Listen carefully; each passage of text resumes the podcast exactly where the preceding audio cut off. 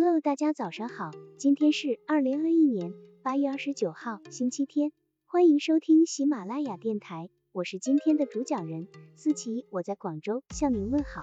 今天我们为大家分享的内容是逆向思维，反其道而思之，在幽默的思维逻辑中，逆向思维是重要的一种思维方式，逆向思维也叫求异思维。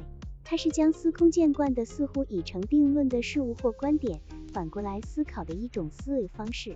敢于反其道而思之，让思维向对立面的方向发展，从问题的相反面深入的进行探索。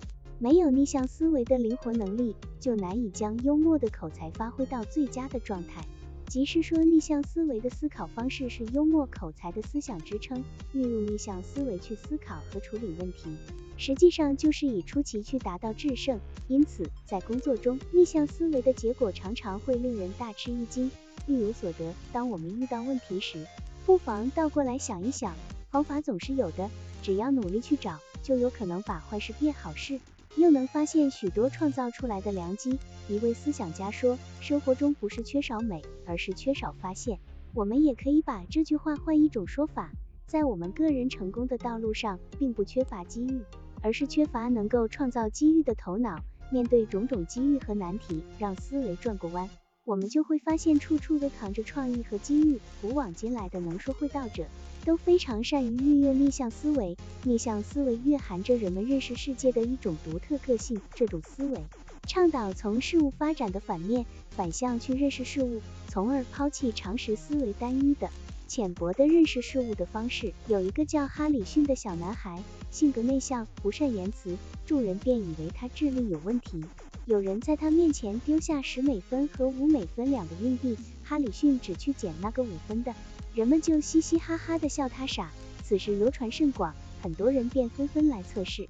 每次哈里逊都捡五美分，大家便大笑不止。有一次，有人问哈里逊：“你为什么每次都捡五美分？难道不知道十美分是五美分的两倍吗？”当然知道，哈里逊说：“可如果我捡十分的硬币，那还会有人在我面前扔钱吗？”这个叫哈里逊的小男孩后来成为美国总统。他从小形成的逆向思维能力，最终助他走向了成功。美国总统就是这样练成的。生活、工作中逆向思维的运用方法。人们的思维活动存在正向和逆向两种方式。正向思维是沿着人们习惯性的由因到果的思路思考问题的一种思维方式。在通常情况下，这种思维方式比较有效。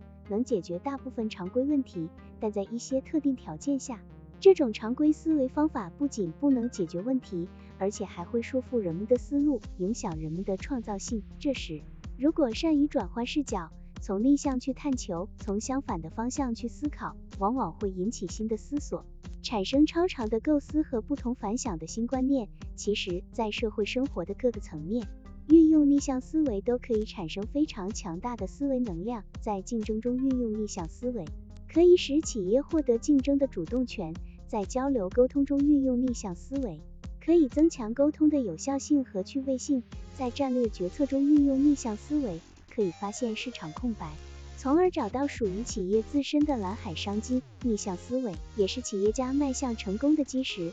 从广义上讲，凡是在进行思维活动时颠倒了事物的顺序，改变了认识问题的方向的思维方式，都可以认为是逆向思维。从狭义上讲，逆向思维主要指人们认识问题和解决问题的思维方向发生改变的一种思维方法。